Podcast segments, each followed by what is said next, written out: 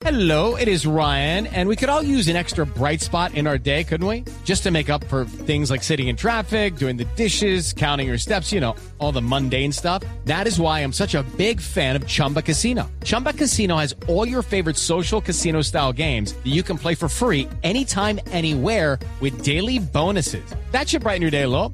Actually, a lot. So sign up now at chumbacasino.com. That's chumbacasino.com. No purchase necessary. BGW. Void were prohibited by law. See terms and conditions. 18 plus. Son las 8 de la noche. Aquí comienza Mesa Blue con Vanessa de la Torre. Bienvenidos a Mesa Blue. Hay una generación entera de jóvenes que son entre niños y adolescentes y que sin duda hacen parte del futuro pues de Colombia y del mundo entero, que nacieron ya bajo el concepto de tecnología. Es una generación entera de digitales que nacieron con un celular en la mano, que nacieron viendo televisión de una manera distinta, comunicándose de una manera distinta, porque nosotros pues más o menos estamos ahí como, la nuestra es como una generación medio aprendiendo, luego viene otra que todavía tiene un poquito de digital, un poco no, pero la verdad es que estos que se llaman los centennials, pues son jóvenes que nacieron con un computador en la mano, con la China aquí al lado, con el mundo convertido en nada, muy chiquitico, con unas ambiciones distintas, con unos proyectos de educación distintos. Bueno, vamos a tratar de comprender en el programa de hoy qué son los centennials, en qué se diferencian de los millennials, en qué se diferencian de la generación X, Y, de los baby boomers, de todo esto que los sociólogos tratan de comprender profundamente, pues porque ese es el futuro del planeta, en manos de ellos, de los centennials, de los que vienen y seguramente los que debe haber otro nombre para los que vienen detrás de ellos, pues está el futuro de la humanidad. Carlos Alberto Rodríguez es psicólogo, es director de la organización Creer Group, que trabaja en esto, en el diseño de estrategias para el sector educativo. Bienvenido, Carlos Alberto. Muchas gracias por la invitación y por supuesto que apoyar el tema, que es bien interesante y, por sobre todo supuesto- para entenderlo. Claro, por supuesto que sí. Muchas gracias. Fernanda González es centennial. ¿Cuántos años tiene Fernanda? 15 ya. 15 y parece grandísima. Ah, sí. Y usted siempre ha tenido un celular. Claro, yo creo que los centennials, como ya lo has mencionado, somos una generación que nace prácticamente con las herramientas tecnológicas todos los días, como parte de nuestras vidas, ¿no? Podría decir una experiencia propia que veo incluso a los bebés eh, y que me cuentan, pues, que ya tocan las pantallas de la televisión como Con pensando que es touch, ¿no? ¿Usted alguna vez ha leído Claro. un libro en papel? Claro que sí, claro que sí. Bueno, ¿y un periódico? claro, claro que sí. papel. Aunque por supuesto, pues en la actualidad tenemos muchas herramientas tecnológicas que nos lo facilitan y bueno, que lo hacen mucho más fácil mediante cualquier medio electrónico, ¿no? Y aunque sí, bueno, yo en lo particular sigo teniendo como esta cultura un poco del papel y demás, eh, estoy consciente de que es muy práctico y de que hay nuevas tecnologías que están innovando, pues, como estas que tú mencionas, y que pues son increíbles, ¿no? Porque lo tenemos al alcance de la mano, con un clic en el celular. ¿De dónde sale esto de ver el periódico? Lo del periódico es algo que me llama un montón la atención, pues porque obviamente soy periodista, porque obviamente ando con un montón de periódicos en la cartera siempre, pero cada vez me siento más extraña frente a la gente que viene. ¿De dónde sale lo del periódico en papel? ¿En tu casa tu papá y tu mamá leen con periódico? Claro, yo creo que esto es más que nada algo cultural. Desafortunadamente, bueno, yo soy mexicana y en México eh, se podría decir que el acceder a un periódico como tal o a la lectura en general es algo que no se da, ¿sabes? Es algo que simplemente lo vemos como ajeno, como que aburrido. Eh, sin embargo, en mi caso particular, en mi hogar, y como lo suele ser también con muchas chicas y chicos, yo fui educada bajo este modelo como de la lectura, de que siempre tuve libros cerca de mí, siempre tuve periódicos cerca de mí, crecí con ellos. ¿Qué hacen tu papá y tu nació mamá? este gusto. Mi mamá es maestra, bueno, eh, se acaba de pensionar para acompañarme a los viajes y todo esto. Y mi papá pues tiene una pequeña empresa de adornos de resina. Y claro que, bueno, creo que tienen como esa cultura también que por supuesto me transmitieron y me inculcaron desde pequeña, ¿no? De la lectura y de la... Claro, de una la mamá maestra, pues eso marca una diferencia con un montón de, de cosas. Claro. ¿Y tú eres youtuber? No, no, no, yo soy escritora y conferencista, promotora de los derechos humanos. Actualmente tengo tres libros escritos y publicados. Sí. Y bueno, hoy vengo acá con todo lo de la serie más, seguro que ya les contaré más adelante. ¿Y comenzaste a escribir a los cuántos años? Eh, mi primer libro, que se llama Azul o Rosa, lo publiqué cuando tenía ocho años de edad. ¡Ocho años! Sí. ¿Y quién te motivó? Pero a los ocho años uno apenas sabe escribir. Ay, no, para nada. Yo creo, eh, bueno, eh, hay algo que casi no mencionó y que la verdad es que no me gusta victimizarme y por ello no voy a entrar a detalles. Pero a partir de un suceso de violencia en el que yo eh, tuve que vivir, por el que tuve que pasar, creo que comencé a ver la manera en la que yo le podía devolver de manera positiva como ese daño a la sociedad, como revertirlo en lugar de hacer el daño. No sé si, si me estoy dando a entender bien. El caso es que comencé a ver cuáles eran las injusticias a mi alrededor y cómo es que podía como transmitir ese mensaje a la sociedad. Y bueno, mi libro es acerca de la equidad de género, es decir, me di cuenta de que la desigualdad en mi casa, en la tele, en mi escuela y en la sociedad en general ¿A los ocho años? era sí, era un tema que nos estaba afectando, que me estaba afectando cuando quería jugar fútbol en mi escuela, que me estaba afectando cuando veía la televisión y veía que las mujeres no participábamos y que en general pues veía que debía de trabajar en ello. Entonces combiné como este gusto por la lectura que ya pues, eh, perdón, anteriormente estaba mencionando que tenía y este gusto como por la equidad de género y por investigar un poco más acerca del Pero tema. ¿quién te habló de equidad de género tan chiquitica? Pues la verdad es que sucedió muy curioso porque yo comencé a investigar, ahora sí que por mi cuenta, acerca del tema, y es que cuando estaba poniendo todas las injusticias coincidían en que eran estereotipos de género, en que eran, bueno, una frase muy sonada, micromachismos, ¿no? Y entonces como que hice toda esta recopilación de anécdotas y me di cuenta de que no era simplemente una injusticia, de que no era eh, nada más una serie de situaciones, sino que tenían un nombre y que era desigualdad de género y de que así como yo lo estaba viviendo en los ámbitos en los que yo me desarrollaba, también lo estaba viviendo en la política, también lo estaba viviendo en todas partes en, en donde, bueno. Y además. México, pues Colombia también, pero la mexicana es una sociedad bien machista. Claro, sí, sí, ¿No? sí, sí. Y es algo cultural, es algo de estereotipos culturales con los que crecemos, que normalizamos y es muy triste, realmente es muy triste. Pero fíjese, Carlos Alberto tiene 15 años. Claro, por Es supuesto. que así son. Sí. tiene, que, y tiene que pegarse al micrófono. Y tres libros, pero así son, digamos, lo que encuentra uno con estos eh, adolescentes, porque ya es un adolescente de 15 años, es eso, que les pasan un montón de cosas por la cabeza, son súper eh, contestatarios, ¿no? Le, le contestan a uno, le dicen, le, todo el tiempo lo están poniendo a pensar. Yo tengo una hija que no, pues es esa generación, es muy chiquitica, y en un momento me toca decirle, ay, no, no, no, porque sí, punto, mi amor, porque sí, y ya. Pero claro. es eso. Están en un momento ideal, digamos que el acceso a la información, a la tecnología, eh, digamos que la posibilidad de conectarse, la visión de mundo que tienen, pues es- evidentemente va a garantizar y posibilitar que ellos tengan mayor facilidad para poder comunicar proyectos como este. Digamos que es, es bellísimo escuchar su historia y ver cómo la transforma a una oportunidad de vida. Entonces me parece que digamos que los centennials tienen hoy esa, esa gran, digamos, connotación.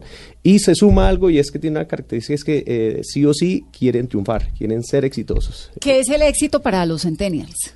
Yo es la plata, es el poder, es la cantidad de likes que puedan tener en las redes sociales, es ser mamá y papá. Yo creo que ese último de pronto estaría un poquito a, a discusión para los centennials, porque pues digamos que no superan los 18 años y el tema de ser papá o mamá, digamos, no es una prioridad. Pero a diferencia de las otras generaciones, el tema del dinero no es su prioridad, está el poder primero, porque ellos reconocen que si hay poder, hay fama y eso es consecuencia de, digamos, de, o lo que va a traer como consecuencia Pero el dinero. poder lo ven como poder político, acceder Poder a cargos de poder o poder de qué. poder influenciar Sobre en el campo demás. que dominan.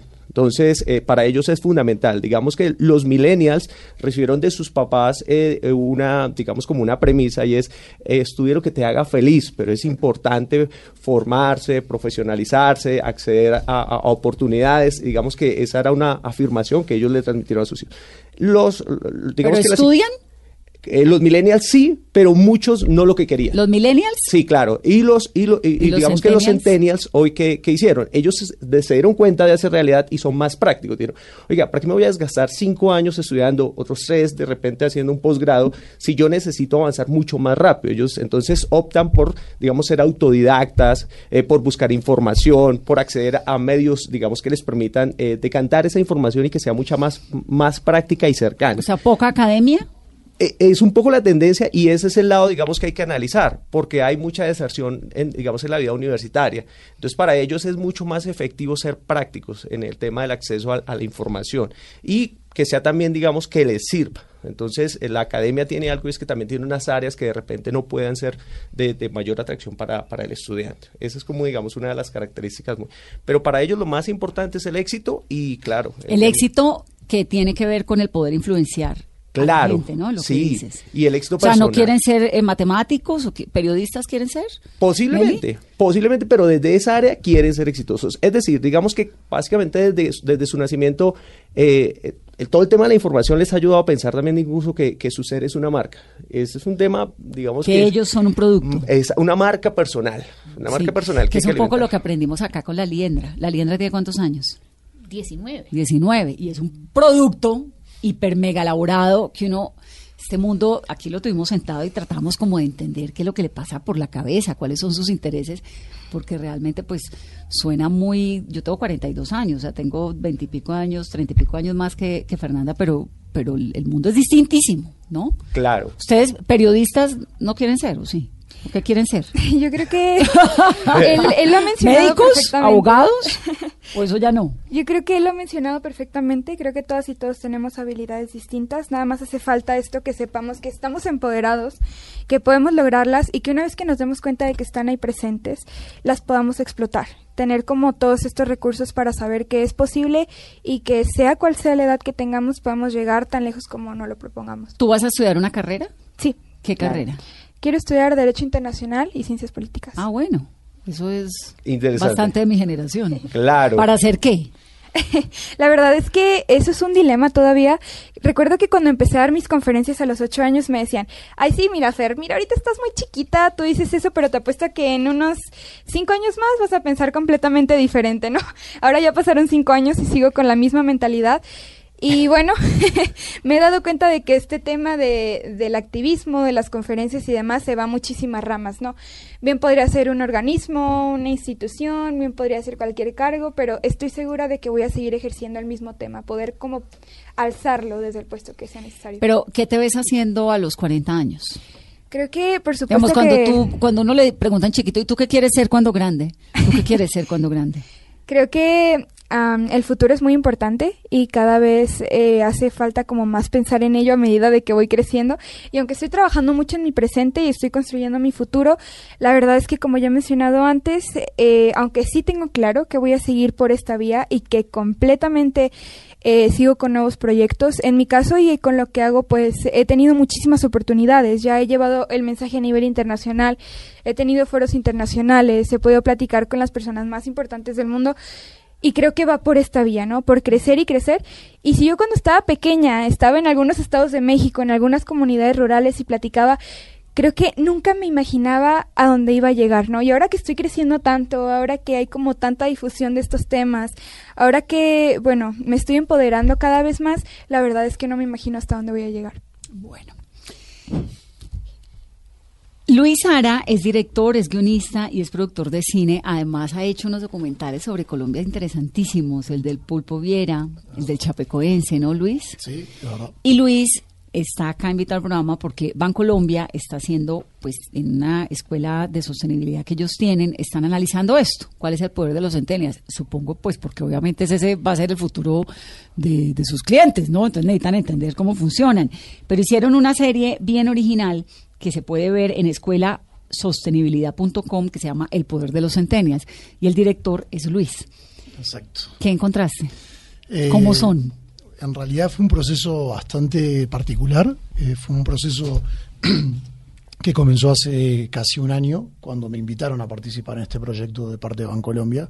Eh, era un proyecto que ya venía con, con un proceso creativo bastante desarrollado de parte de, de Sancho y Dirty, que eran la- las dos agencias y productoras que estaban trabajando junto con Bancolombia. Me invitaron y me contaron un poco la idea y sinceramente me quedé enamorado de entrada eh, con el concepto. O sea, me parecía muy interesante indagar en el mundo de estos centenials. ¿Cuántos años tiene usted? Yo tengo 39. Sí, es mi ya no- generación. ya estoy lejos de los centenials. este, ¿Y pero, los pudo entender? eh, los- claro que sí, porque tienen una particularidad y es, me pasa ahora cuando escuchaba a Fernanda y es la claridad con la que hablan. Ellos parecen ser adultos en cuerpo de uno sopa y seco. Exacto, exactamente. Uno, uno los escucha y se queda como maravillado escuchando las cosas que, que dicen y los conceptos. Y, y me parece que eso es fascinante. Entonces, en, en la serie lo que intentamos hacer eh, fue básicamente eh, juntar ese poder que tienen estos chicos, eh, que tiene mucho que ver con lo que recién explicaban, del poder de trascender, del poder de influenciar, eh, el poder de llevar sus mensajes a, a muchas generaciones, en muchos casos utilizando la tecnología. Eh, ¿Qué pasaba si a ellos los juntábamos con los ejecutivos de compañías grandes que tenían mucho poder para ejecutar ese cambio. Entonces, esa era como la Y que premisa. además les interesa ese nicho. Exacto. Obviamente sus... Le- a las empresas les interesa ese nicho, claro. pero también Pero a aprendimos ellos les interesa el cambiar. nicho empresarial, a los No, pelados. a, o lo- no a los niños les interesa cambiar el mundo. Eso es lo que ellos quieren. Pero las empresas, nosotros lo que fuimos descubriendo es que ellos también son conscientes que tienen que ser sostenibles, que sus negocios ya no dependen nada más de vender y reportar ganancias. Ellos entienden que el mundo también se cambia desde las corporaciones. Y cuando uno se encuentra con corporaciones de esa, de esa calidad y junta con estos chicos, con este, esta necesidad y esta inquietud de cambio, el, el cambio que se puede generar es gigante. Y eso es un poco lo que en esta serie se demuestra episodio a episodio, en donde básicamente lo que hicimos fue tomar seis de los temas que la ONU puso como uno de los, de los, de los temas de, de desarrollo sostenible para el 2030. O sea, la ONU planteó 17 objetivos de desarrollo sostenible Sí, que no vamos a cumplir ni... que va a ser muy tres. difícil, pero, pero como todo lo que uno quiere hacer para cambiar el mundo, por algo tiene que empezar si realmente lo quiere cambiar. Pero, ¿cómo fue la experiencia de trabajar con estas dos generaciones tan distintas? ¿Sí Eh, se entienden? Sí, sí. Eh, en realidad ¿O se entienden desafío- más como en una cuestión de, de- del adulto, venga niño, yo le enseño, ya no tanto? Mira, qué lindo que me hagas esa pregunta porque eh, lo que van a ver en cada episodio es justamente ese proceso.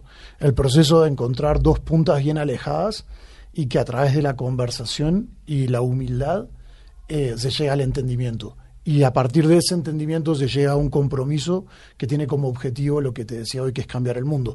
Eh, cambiar el mundo es, es una frase obviamente muy, muy ambiciosa y, y sabemos que, que el mundo de verdad cambiarlo cuesta mucho en- eh, y, y depende de, de unas fuerzas que nos exceden por completo, a- a- inclusive a los seres humanos. Pero toca, porque de lo contrario, Exacto. o sea, lo que está ocurriendo en el Amazonas, está ardiendo. Pero ¿qué es lo que O pasa? sea, en tres días, esta mañana lo escuché o lo leí en alguna parte, está el nivel del incendio del Amazonas que con esa magnitud en tres días se consumiría Bogotá. En tres días. Exacto. Lleva 15 días ardiendo el Amazonas. Exacto. Pero eso es, eso es justamente al punto que iba. El, el cambio comienza con pequeñas acciones. O sea, uno puede cambiar el mundo en su casa.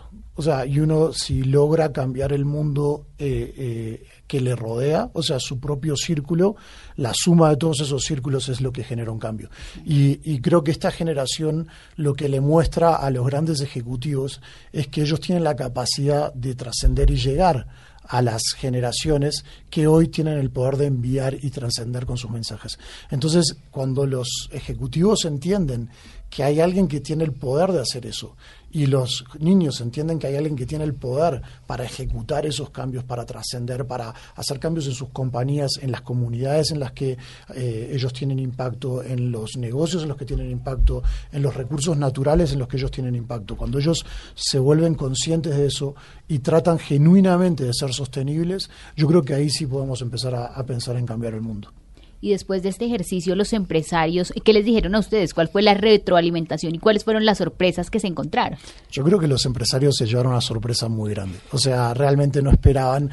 Hay, a ver, hay que tratar de ponerse en el proceso de- del desarrollo de una serie de este tipo. Tú- ustedes imagínense que se invita a una gran compañía, se invita, se invita al CEO de una compañía mega importante que factura millones de dólares, que mueve a muchas personas, que influye en mucha gente, y se le dice que va a tener que participar de una serie. Probablemente esa persona dijo, ok, ¿cuándo me tienen que bloqueo tres horas de mi tarde? No, no, te necesitamos una semana entera. Como una semana entera no tengo disponibilidad una semana entera. Pues son personas que tienen su agenda completamente topeada aquí un año. Entonces, por un trabajo de producción muy grande que se hizo detrás y obviamente el, el- el- el poder que tiene Bancolombia en, en sus relacionamientos con estas compañías, logró comprometerlos en, en- en sumarse. Y lo que pasó fue que una vez que llegamos y caía todo ese esquema de producción gigante, ¿Dónde, dónde lo grabaron? nosotros filmamos en Colombia, en Barranquilla, Bogotá, Medellín, Cali, Santa Marta, eh, filmamos en Guatemala, filmamos en Panamá y filmamos en Los Ángeles. O sea, es una serie que viajó por todas las ciudades ¿Cuánto importantes. tiempo? Estuvimos filmando casi cuatro meses. Cuatro Este, meses. Pero sí. pues con intervalos, obviamente. Sí, sí, en realidad filmábamos una semana un episodio, diez días.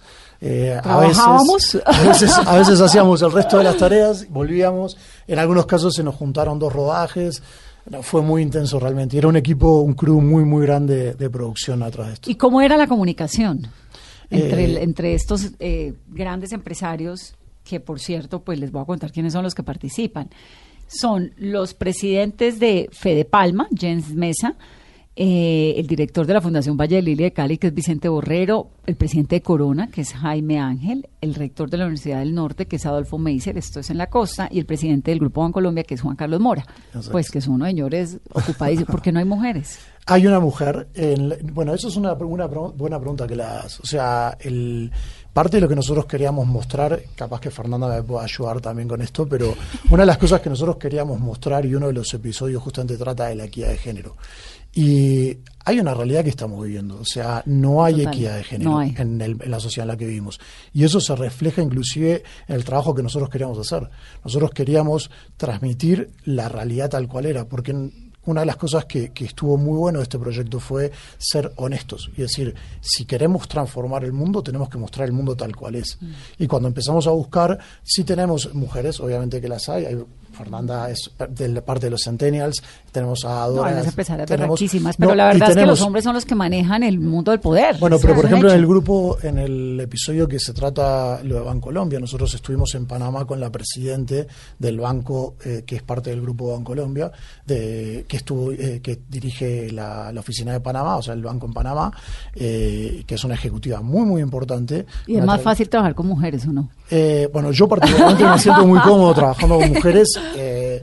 Creo que, que hay una, una definición que es muy simple cuando uno se plantea esas, esas discusiones y es uno no puede prescindir de la mitad de la población del planeta. Es tan fácil como eso. O sea, mujeres y hombres somos dos géneros que tenemos diferencias, por supuesto, biológicas, pero que ante lo importante es que ante las oportunidades y ante la ley y ante los derechos seamos exactamente iguales. Eh, respecto a nuestro género, obviamente que somos distintos biológicamente, Claro, claro. pero pero sí es importante trabajar en, en- en lo otro, que es la equidad. Claro. Ah, yo quería hacer un paréntesis, perdón por Adelante, interrumpir Fernanda. breve. Y es que pues es un tema muy importante y aprovechando para hacer un poco el comercial, es muy interesante y de verdad que me sentí muy muy contenta que hicieras mención de esto de que por qué no había mujeres, ¿no? Eh, y por esto eh, reitero hacer el comercial de que específicamente en mi capítulo, me parece el capítulo 5, ¿no? Eh, Juan Carlos Mora, presidente de Bancolombia, eh, y yo hicimos un compromiso muy, muy importante que tiene que ver mucho con esto del empoderamiento de mujeres en puestos muy altos. Y bueno, espero que lo vean porque de verdad que creo que a partir de ahí que se comprometiera, que casi me lo firmara y que yo le dije a voy a volver y voy mujeres". a ver resultados y no, me dijo sí. y en ese sentido, digamos, obviamente Claro. las mujeres pues nos hemos abierto un espacio muy importante y poco a poco ahí vamos y creo que la generación nuestra rompió lo que Hillary Clinton llama ese techo de cristal y les hemos abierto el camino a la generación tuya, sin duda, así como las mamás nos abrieron el camino a nuestra generación, o en particular a la mía. Pero pues sí hay, sí hay eh, una diferencia en los cargos de poder, en los puestos de la política, porque históricamente ha sido así. Entonces un poco como que el mundo se va acomodando, ¿no? Lentamente va acomodándose y las mujeres pues en la medida en que más estudiamos, más salimos, más cosas hacemos, pues más posibilidades de, Son- de lugares de poder tenemos. Son, ¿no? son, son costumbres y culturas que, arrastramos desde hace, cambiando, desde hace siglos. Es que las mujeres estamos votando hace menos de un. Y- siglo. Y, lo que está Claro. pasando en apenas 30 años, Es eso es una revolución. Y ojalá eh, todos los hombres, y lo digo como hombre, entendamos que no, no tiene que haber ni siquiera lugar a la discusión.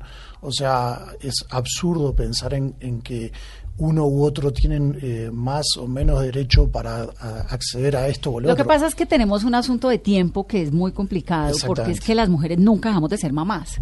Y yo creo que eso sí, digamos, uno, uno se la pasa eh, metiendo que el, el- el marido, el padre también tiene que ser papá, pero también tiene que, digamos, que las tareas de la casa hay que dividirlas. Yo creo que- Pero eso es una tarea muy compleja porque uno, no importa lo que haga, no importa cuán exitoso sea, cuánto trabaje, la política, lo- eh, yo me la paso entrevistando ministras y siempre les pregunto lo mismo, ¿usted todavía se encarga de lo que hay en su casa No, de comida esta noche?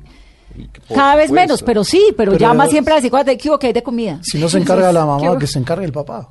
O sea, Claro, el, tra- el- va cambiando. el trabajo, El el, cambio el tiene cambio que- tiene que ir por ese lado. O sea, nosotros tenemos que entender que, que criar. Yo tengo dos hijas y, y ¿De me cuántos ocupo años? de nueve y de seis años. Este y por supuesto que cada uno en su familia debe decidir libremente y según las aspiraciones que cada uno tenga de desarrollo profesional, que es particularmente lo que tú mencionas, o de desarrollo personal, lo que cada uno va a decidir en a- común acuerdo en esa pareja. Después hay otros temas, parejas, familias que no tienen a los papás separados y todo, en donde entran otras complejidades. Por supuesto que quien tenga al hijo en su casa va a tener menos tiempo para ciertas cosas, pero yo creo que lo más importante y algo que aprendí en este episodio que filmamos, que justamente trata sobre la equidad de género, es que lo primero es entender qué quiere la mujer. O sea, equidad de género no es simplemente decirle, bueno, a partir de ahora tenés más tiempo eh, para dejar a tus hijos en otro lugar. O sea, eso es una conversación que se tiene que dar en el núcleo de cada familia. Pero lo que pasa es que para eso hay que cambiar lo que Fernanda muy bien explica, que son los micromachismos. Los hombres tenemos que entender, y las mujeres también, que en las pequeñas acciones, en los pequeños gestos, en colaborar en la casa con las tareas que tú no- misma mencionaste recién, no tendrían que ser tareas de la mujer. Sí, esas son tareas, punto. ¿Quién las hace? Es lo que tenemos que cambiar. Tenemos que acostumbrarnos a que no es Claro, pero le toca, pero a las mujeres nos toca también cambiar ese chip. Por supuesto. Porque es que esta obsesión de siempre estar pendientes de lo que hay de comida en la casa, de que la niñita y el niñito hagan, ¿no? Yo creo que eso está cambiando muchísimo. O sea, yo creo que no somos conscientes del cambio que se está dando hoy día, porque creo que estas nuevas generaciones, sobre todo los, los centennials, directamente no aceptan eso que antes era una manera. Nosotros, nuestras generaciones intentaron cambiar. Ellos están cambiando directamente. O sea, ellos... En se- lo eh, están ellos- verdad. Este es el status quo, es otro. O sea, Sí. aquí empieza la realidad. Centennials, millennials, estamos tratando de comprender las generaciones que vienen. Esto es Mesa Blue.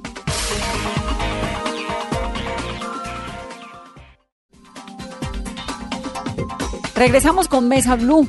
Estamos hablando hoy de los centennials, así como Carolina que casi casi que casi casi clasifica. Fernanda, hijos. ¿La generación suya es una generación que quiere tener hijos? ¿O cómo se ve Creo que- en la vida de pareja, en la- el futuro familiar?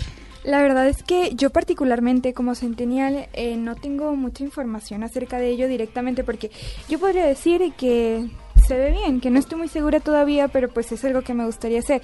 Más sin embargo, pues tengo amigas que dicen que no, tengo amigos que dicen que sí, creo que actualmente es muy Pero no es un asunto prioritario. No, no es un asunto prioritario. Creo que hoy en día incluso, bueno, se está prolongando como incluso las edades en las que están teniendo como todo este tipo de, eh, de acciones, de tener hijos y demás, porque creo que le están dando un poco más de prioridad a los estudios, a finalizar una carrera, a tener un trabajo fijo y ya posteriormente dedicarse pues un poco más a la vida familiar y demás, hasta donde yo sé, ¿no? Pero claro que es algo que completamente me he inventado, no, no, pues podría mencionar, claro, en experiencia propia, sin ninguna estadística ni nada, pero pues a lo que he escuchado yo creo que va por ahí esta línea, ¿no? A mí que me gustaría, agregar, ah, perdón, que me gustaría agregar algo que, que me parece que es importante y es la, cuando las, las compañías o las personas o los centennials, ustedes los periodistas, eh, toman conciencia del poder que tiene cada uno en sus manos, que son distintos. Tú tienes un micrófono que te escuchan decenas de miles de personas todos los días. O sea, eso es tener poder, eso es, eso es poder generar un cambio. Eh, lo que, por ejemplo, hace Bancolombia, siendo una compañía que sería mucho más fácil comunicarse con sus clientes de otro lado y tomar el compromiso de crear una escuela de la sostenibilidad, que es un concepto que, que es mucho más amplio que la serie que que sería como eh, la bajada de este año, pero el año pasado tuvo otra bajada y ahora Sí, quieren tendrá es otro. un- es, es- es unos- es una serie de estudios que ellos van haciendo Exacto, año y es- tras año a ver crear- cómo es que es el potencial del futuro que viene. Y es asumir el rol de decir nosotros, en este caso en Colombia como compañía, decide eh, tratar de influenciar en la gente mostrándoles y, y- y haciendo un aporte genuino. Me parece que cuando nosotros nos volvemos más genuinos y más honestos, eh, repito, desde el lugar que nos toque ocupar, a mí como director o como realizador o como escritor, a Fernanda como conferencista, a ti como periodista, a un banco como banco, lo que sea, creo que ahí es donde se puede empezar a, a hacer ese cambio del que hablábamos recién. Pero fíjate que todas las empresas grandes están en lo mismo. Obvio. Todas están cambiando la manera de hacer publicidad, porque entonces ya ahora lo hacen a través de, de ¿cómo se llama? Los influencers. Exacto. Ya hay- han cambiado la forma de relacionarse con la gente. Sí. Es que Claro. el mundo de la comunicación. Están viene, estudiando, digamos- tratando de comprender qué es lo que viene, ¿no? Porque las, la gente está cambiando, porque los consumos están cambiando. En los medios. Claro, medios yo puedo decir que recientemente tuve una experiencia muy, muy chida y de hecho la quiero mencionar, chida ¿Muy como qué? decimos en México. Chida. muy chida, buenísima la experiencia, muy buena. Es que estuve participando, eh, no sé si ubican una revista que se llama El, eh, Claro que sí, el bueno, eh, tuvo una colaboración con la marca Nike de tenis, ropa deportiva y demás, eh, precisamente en el Día de la Mujer, en donde me incluyeron como eh, haciendo una sesión introduciendo una nueva línea de Nike. Eh, precisamente porque se mencionaba que ya no queremos como para el Día de la Mujer flores, que queremos fortaleza y que ya no se están usando modelos de caras bonitas, no, sino modelos inspiracionales. Y creo que queda completamente con este concepto de que estamos cambiando, de que ya estamos innovando con la manera en la que ejercemos sí, la los publicidad. paradigmas. Uy, hay unas, Sí. hay unas maravillosas en, en Instagram, etcétera, que son unas, mo- unas mujeres eh, modelos también. Y es algo así como mujeres reales, una cosa así, no sé. Exacto. Y entonces salen en bikini llenas de celulitis y de gordos y entonces son divinas. Y uno dice, claro, es que yo soy igual. Ahora, la generación mía creció con un estereotipo tipo eh, eh, eh, Cindy Crawford, fuertes. ¿no? Que era perfecta. Y luego Kate Moss, que era una flacuchenta raquítica. ¿Cuál es el, el estereotipo de la belleza femenina o de lo que toca ser bello en la generación tuya? No, pues es exactamente como lo has mencionado. Yo también, por supuesto, que soy usuaria de las redes sociales y formo parte de este promedio. Y cada vez más me doy cuenta de que ya se aceptan mujeres que tienen manchas en la piel. ¿no? Incluso ya el desfile de Victoria's Secret, eh, ya, pues hasta donde yo sé, ya ha desaparecido, pero recuerdo que habían incluso metido una modelo, no recuerdo muy bien su nombre, pero que ya tenía vitiligo, o sea, que tenía manchas en la piel y eso era algo inaceptable Sí, antes, eso- ¿no? eso Era visto nuevo. como raro. A nosotros no nos tocó, a nosotros nos tocó competir con la modelo de Victoria's Secret. Claro, claro. Y de hecho, de eso hablábamos mi mamá. De eso hablábamos mi mamá y yo ayer, de estas Con modelos, ¿no? Claro, pero fuera de ello, fuera de ello, pues yo también, eh, por supuesto, me ha tocado ver por parte de marcas importantes, marca de ropa que yo uso todos los días, eh, y bueno, eh, que son muy, muy influenciadoras sobre las niñas y sobre los estereotipos de bellezas que, que pueden llegar a tener. Y por supuesto que se ha visto una diferencia, se ha visto que ya hay aceptación de todo tipo de colores de piel, de cuerpos, sin importar qué, y eso en verdad que ha sido un gran, gran avance. Importante una cosa, equidad de género es también que esos estereotipos cambien para los hombres también. Claro. O sea, porque los hombres también están acos- las mujeres a- están Brad Pitt. Exactamente. Pero, pero es que, por supuesto que, que todas esas personas que, que ha mencionado, sí, son hermosas y está clarísimo. Y pueden pero creo que el- lo que hay que cambiar es entender que la belleza es otra cosa. O sea, Por lo que físicamente Que nos creo que es lo que lindo- pasa con esta generación. Exactamente. O sea, lo, lo que físicamente es lindo es lindo, está claro y puede ser eh, según estereotipos, como tú dices. yo- cuando uno, yo filmé en Fiji, por ejemplo, y, y el estereotipo de belleza en Fiji es completamente distinto a que tenemos aquí en, en- en estos países. O sea, para allí el- el- una mujer que, que tenga lo que nosotros le diríamos sobrepeso, para allá es símbolo de abundancia, de una cantidad de cosas. Y, y- y cuando te lo explicaban la gente de- del local y lo conversabas, decías, qué estúpidos que somos los seres humanos, o sea, cómo nos regimos por cosas. Claro. Pero yo creo que lo que sí es universal es lo que es lo que está dentro de las personas. O sea, eso es lo que nos hace diferentes. O sea, eh, y, y basta con, con sentarte a hablar con una persona y escucharla y, y conectar en su mirada. ¿Y lo tienes o no lo tienes? Exacto, y ahí es donde cada uno define lo que es el, el otro nivel de la belleza y el otro estereotipo. Pero eso es más de ahorita, porque es que a nosotros, a mí me tocó Cindy Crawford. Totalmente. Claro. Eso es Ah, ahora. y Pero, creo, pero creo que nuestras generaciones también lo estamos hay un reto. Y, Claudia Schifter, ¿no? Entonces, O sea, lo- los centennials y los millennials son una generación más consciente, pero hay un reto para ellos muy grande y es lo que estás haciendo, es ser más consecuente. Porque los millennials son una generación de consumo masivo, ahorran menos, gastan más. Entonces, si realmente queremos un cambio en el planeta, debe haber también una conciencia frente, es decir, una consecuencia con los actos que estamos desarrollando. Si eso no se da, digamos que ese pensamiento de, de transformación va a ser muy difícil que se logre. Sí, ser coherentes. Exactamente, esa coherencia es muy, muy importante. ¿es una generación más coherente para todo, para la protección medioambiental, por ejemplo, también? Yo ¿O creo, no de- depende. Digamos, si mi, si mi interés, por ejemplo, son los animales, pero específicamente el perro, pues mi lucha va a ser por los perros, pero no por todo el medio ambiente en general. O sea, ahí, digamos, la conciencia debe abrirse un poco más y esa reflexión debe ser un poco más global, porque esta es la generación que más especies ha visto desaparecer. Claro. Eh, el, el gasto que se ha dado en temas de recursos es muchísimo mayor. Están Entonces, viendo los, la desglaciación, Exactamente. están viendo desaparecer los páramos, están Eso los ha hecho a ellos- el Amazonas. Además, una generación que ha escuchado carne. Que hay recesión o crisis. Entonces ellos tienen Están que también... teniendo a- a Trump y a Bolsonaro. no tienen, digamos, el bolsillo que tenían los millennials de sus papás, que sí, digamos, que generaron uno, un- una estabilidad mucho mayor, de repente tenían o, o alcanzaron unas pensiones que les permitían una calidad de vida mucho mayor. Ahorita, digamos que eso se discute un poco, si realmente se va a dar, si eso, si eso, si, si eso va a, a te- a tener la tendencia que tuvieron los millennials, eso va a cambiar un poco. Entonces, para ellos, digamos, el tema de adaptarse es sí o sí necesario.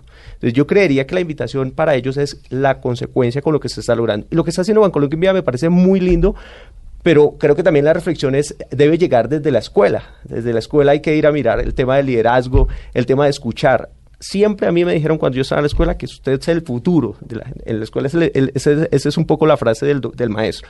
Hoy ella nos está mostrando que ellos ya son el futuro. Es decir, aportan, es, eh, dan conocimientos, son generadores de experiencias y eso es muy bueno. Entonces, la escuela también ha tenido que adaptarse a ese estudiante que no es pasivo, sino que ya construye el conocimiento. Y el docente pasa a ser también es un asesor más. Bueno, y esto además con un ingrediente y es el Internet, porque nosotros nos tocó enciclopedia. Por supuesto. Y en algún momento el computador ya grandes.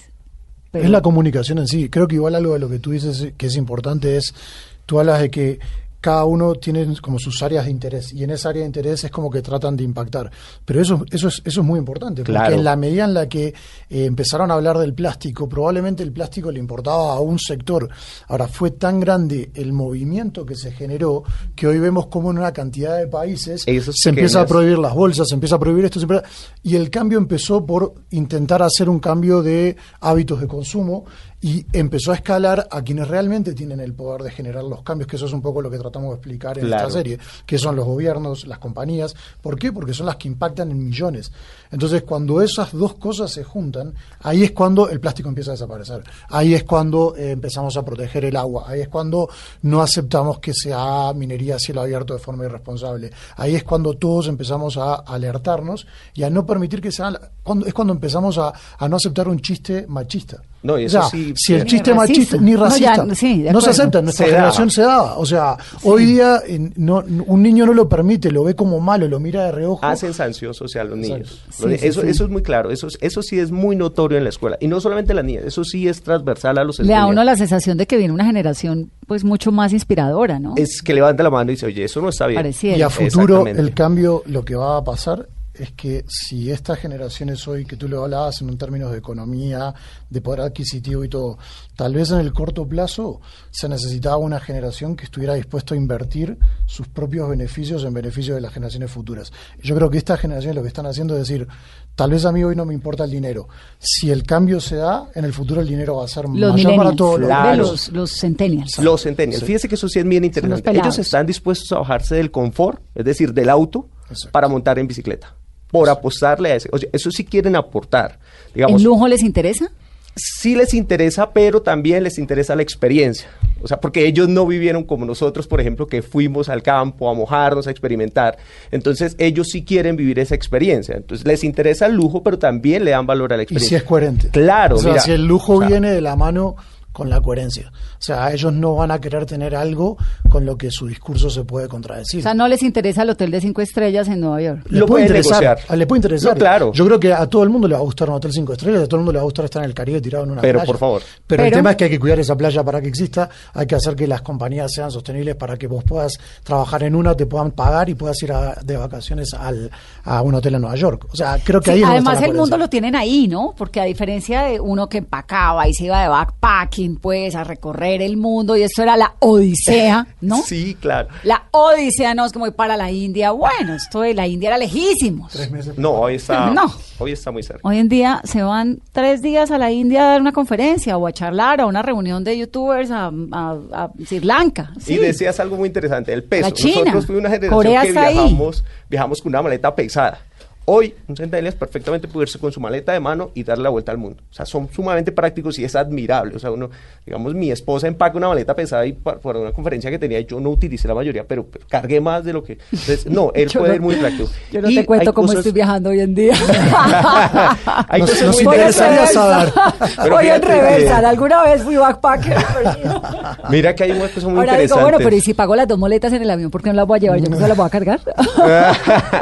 Hay una cosa muy interesante de los centennials y es que ellos están recuperando el tema del voluntariado. No hay como el amor de un voluntario. Nosotros tenemos un grupo de liderazgo de jóvenes, niños entre los, entre los 12 años a los 17 que están en grado 11 y se reúnen todos los viernes de 2 a 6 de la tarde. Eh, muchos llegan a pie porque están en, en- en la avenida Jiménez, ahí en un colegio, y se reúnen a compartir experiencias de liderazgo en un programa que se llama Misión Antivirus.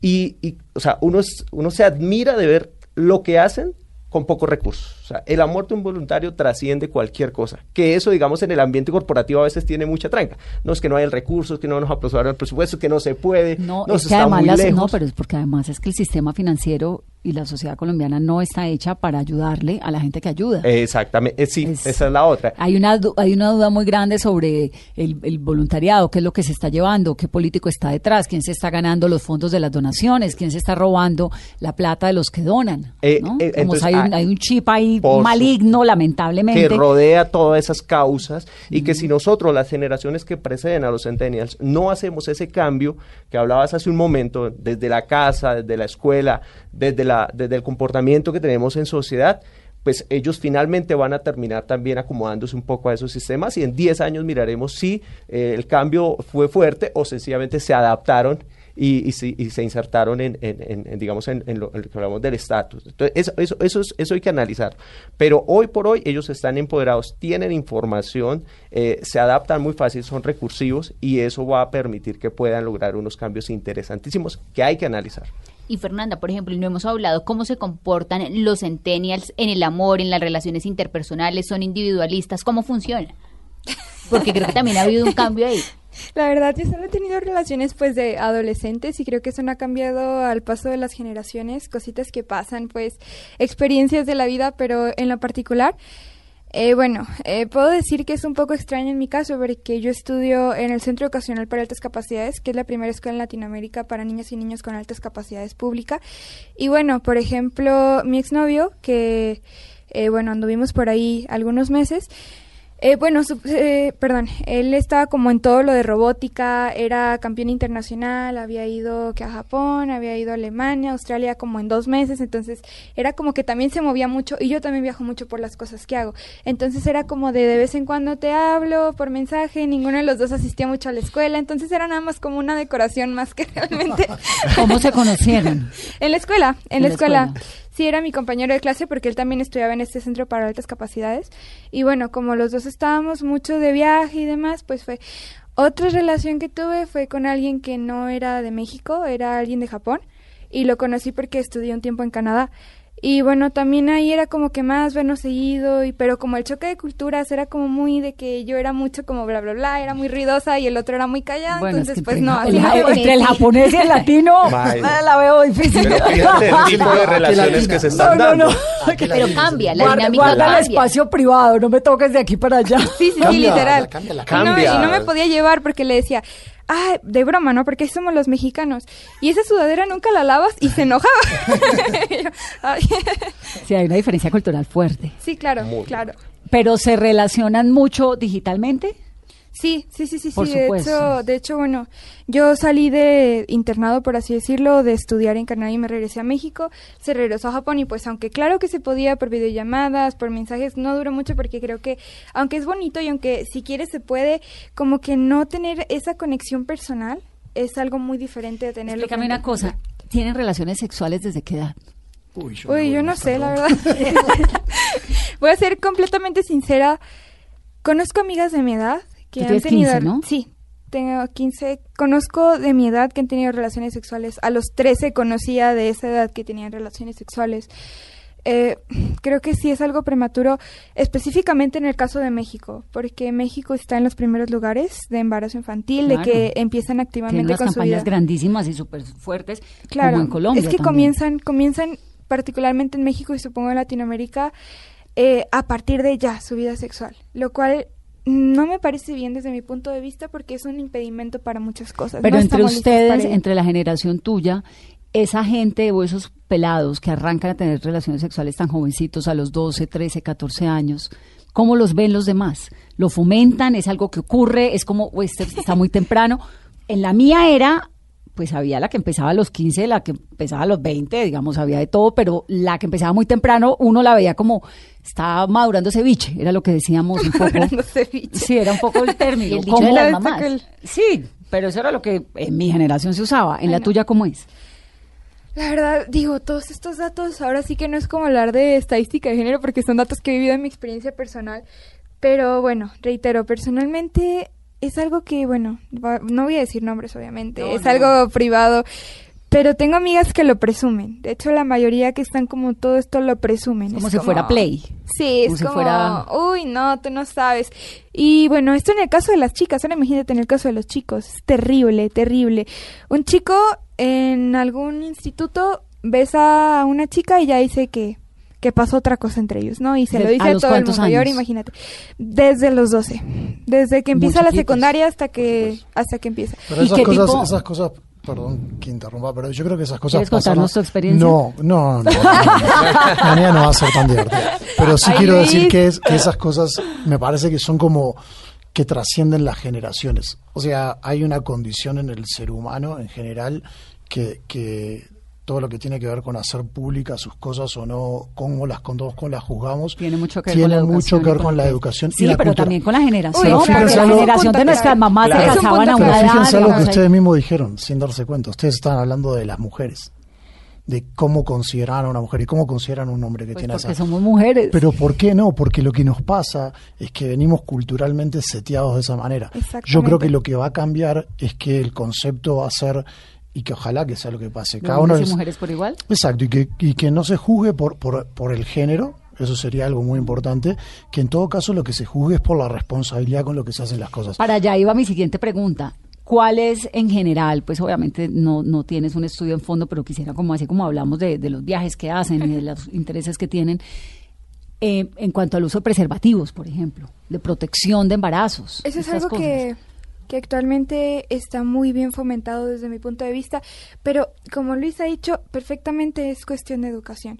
Puedo decir que hay muchas de mis amigas que pues no se cuidan, la verdad es que le dan poco interés porque realmente puedo decirlo y es triste, pero no reciben atención suficiente de sus padres. Cuando vas ya a un trasfondo personal de la manera en la que la han ignorado, que al final de cuentas creo que el trabajo y todo esto y no poner atención no le va a recompensar, o sea, con dinero no se puede pagar a los hijos. Y eso es un claro ejemplo de muchas niñas que yo conozco, porque no también chicos que lo han visto como algo, pues X, se lo han enseñado en la escuela, es muy bueno que ya actualmente se esté dando clases de educación sexual, por lo menos en casi todas las escuelas de México. Yo tengo una amiga que, que incluso estábamos discutiendo, ¿no? Hoy en la mañana y me estaba diciendo, ¿cómo te fue, Fer? Bueno, sí, hace... Y ella me dice, es que yo estoy enojada porque me dieron cuatro horas consecutivas de educación sexual en la escuela, ¿no? Y entonces, es así, realmente hay una buena cultura. En mi caso, mis papás han sido muy abiertos con eso. Siempre desde chiquita me han explicado qué es un condón, para qué se usa, cuáles son las medidas que tienes que tener. Claro, es que tu Porque- mamá es maestra. Eso es Creo que- importante. Es necesario saber que, bueno, eh, por este lado, ¿no? Que esto depende de la educación, que es bueno y que es malo. Y para esto mismo, y aprovechando que, que hay papás escuchando, ¿no? Que, que no hay que tenerle morbo a estos temas, que en mi opinión personal, por supuesto que nunca he sido madre, no he tenido ninguna experiencia similar, pero creo que es necesario que le quitemos el morbo a estos temas, porque si lo vemos así como de, "Shh, shh, shh, no hables de eso enfrente de la niña, ¿eh? Porque se va, no, no tiene que saber O eso, no, no, el no. canal. Exacto. Es Entonces, educación. ¿qué pasa? Pues no podemos cambiar lo que no sabemos que existe. Entonces es necesario que los papás sepan esto, que lo tengan Además, presente y además, que sea normal. con tanta información ahí, ¿no? Con las redes ahí, con el internet ahí, con ese Es- mundo, tiene información para todo, para saber dónde queda Corea, pero para saber todo lo todo demás. la- de la es- sexualidad hay un detalle y es para los centennials incluso es que cambió el concepto de lo que es privado y público. Entonces, eh, pues obviamente, digamos que para la generación de los eh, de, de- de- de ellos el tema de comunicar es vital, estar en relación es vital, ¿cierto? Eh, en el tema del manejo de la sexualidad, obviamente disminuyó el tabú, por supuesto que es mucho más natural, se entiende más que eh, cómo funciona desde lo biológico, lo psicológico, lo emocional, es mucho más claro, los niños lo entienden, los jóvenes lo entienden, pero el concepto que queda ahí para, para empezar a trabajar y discutir todos es qué es lo privado, qué es lo público. ¿Cómo, ¿Cómo educa uno centennials? Como papá? ¿Qué es lo que tiene que inculcar? Eh, eh, lo, primero que tenemos que reconocer nosotros los papás es que ellos tienen información, por ende ya el control total no depende del padre de familia. Entonces, esa discusión ya debe ser entre esos dos, digamos, en- entre esas dos personas. Antes eran los papás los que le decían a uno sí o no, sales o no sales, puedes tener novio o no puedes tener novio. Eh, eso lo determinaba la persona que, digamos, ejercía ese rol fuerte en la familia. Hoy no, hoy ya se asume que, que ese niño o esa niña tiene información, tiene conocimiento, puede opinar, eh, eh, es sensible a las opiniones que sus papás les den o sus, o- sus compañeros, las etiquetas les duelen muchísimo. Por ende, creo que la- el manejo de la sexualidad tiene que ser una, un trabajo de que se haga desde lo natural, ¿cierto? Volverlo también algo digamos, yo creo que práctico, eh, es, es nato, está en los seres humanos, es algo que no está escondido, no está en otro planeta, es cercano. Pasamos por la experiencia. ¿Qué tenemos nosotros para ofrecer? La experiencia. No tenemos muchísima información, está en un medio donde la podemos consultar y lo podemos hacer los dos, pero sí la experiencia la tengo yo como papá. Entonces me puedo basar en esa experiencia para poder hablar con él sin caer en que el pasado fue mejor, sino tratar de aportar. Hay algo, hay algo importante que, que tiene que ver con, me parece, con la privacidad en términos generales. Y, y en tanto en la privacidad como en la sexualidad, como en todo, me parece que lo importante es entender las consecuencias. Yo, por ejemplo, con mi hija de nueve años, eh, que tiene una, está fascinada con una plataforma que es TikTok, o sea, que es una plataforma en la que hacen videos musicales eh, editados y todo. Entonces ella todos los días me pide si puede poner sus videos públicos. Entonces mis conversaciones con ella son, ¿para qué querés que sean públicos? ¿Qué es lo que estás buscando? O sea, ¿quién querés que te diga que, que te pongan un like o no te pongan un like? Entonces yo le explico y le digo, tú no te puedes dar, tal vez sos muy chica para darte cuenta que de repente estás poniendo un video en el que se ve tu casa o se ve tu ropa o se ve lo que sea y tal vez eso no es algo que tiene que ser público. Y cuando empiezan los niños y los jóvenes a entender lo que son las consecuencias de sus acciones, tanto a nivel sexual como puede ser simplemente mostrar un video de uno o lo que tú ponías el ejemplo de, de alardear con una situación de que pasó en otra persona.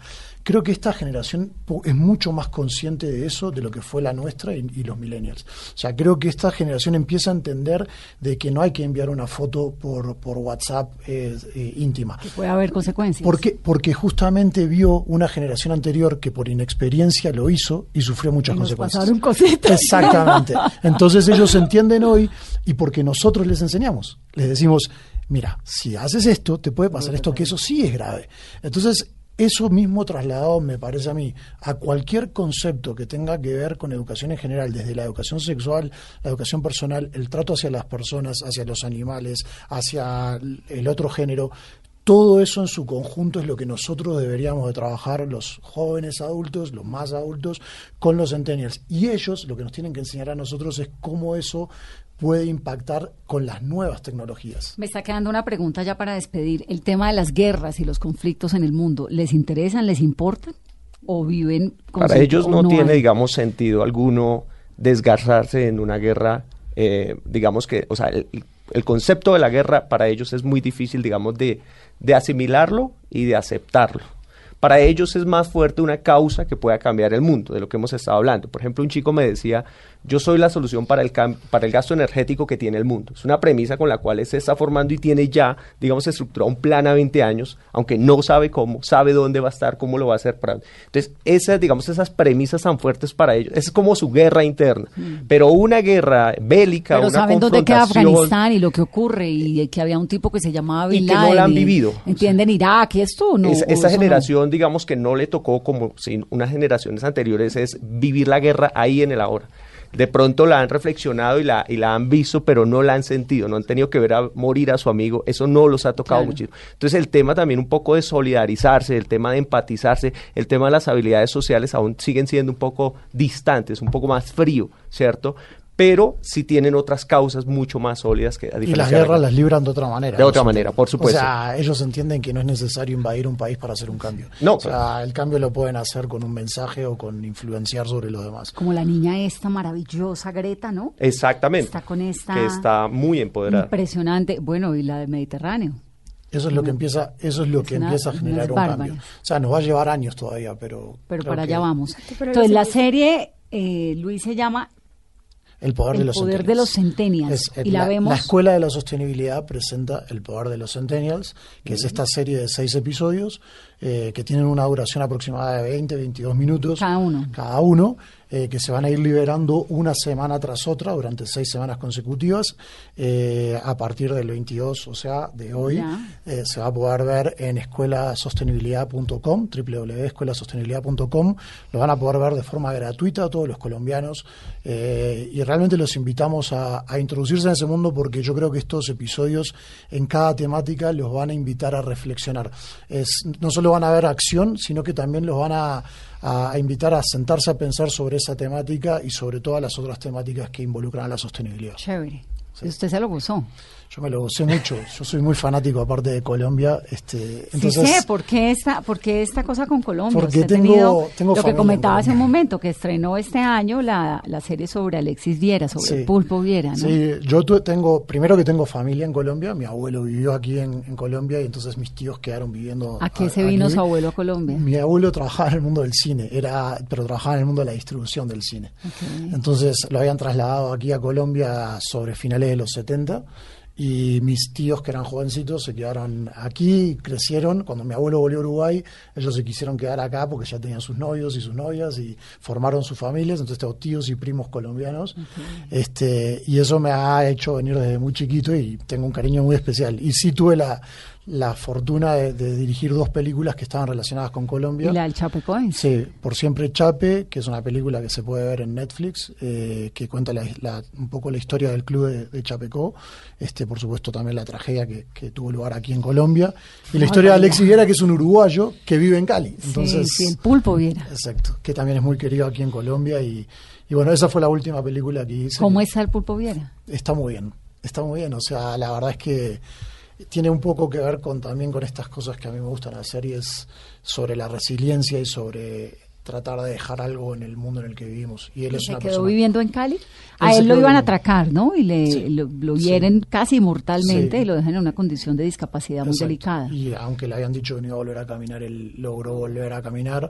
Y él tiene un mensaje muy bonito y es, a mí en Cali eh, me ayudaron mucho, Cali me dio un hogar, eh, él ama ese, este país, ama esa ciudad.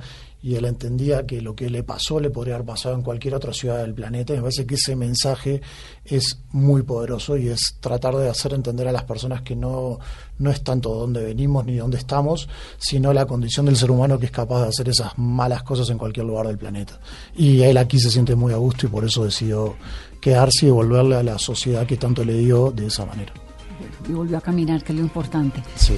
La serie entonces, El Poder de los Centennials, es del Grupo Bancolombia, www.escuelasostenibilidad.com. Ahí está toda la información.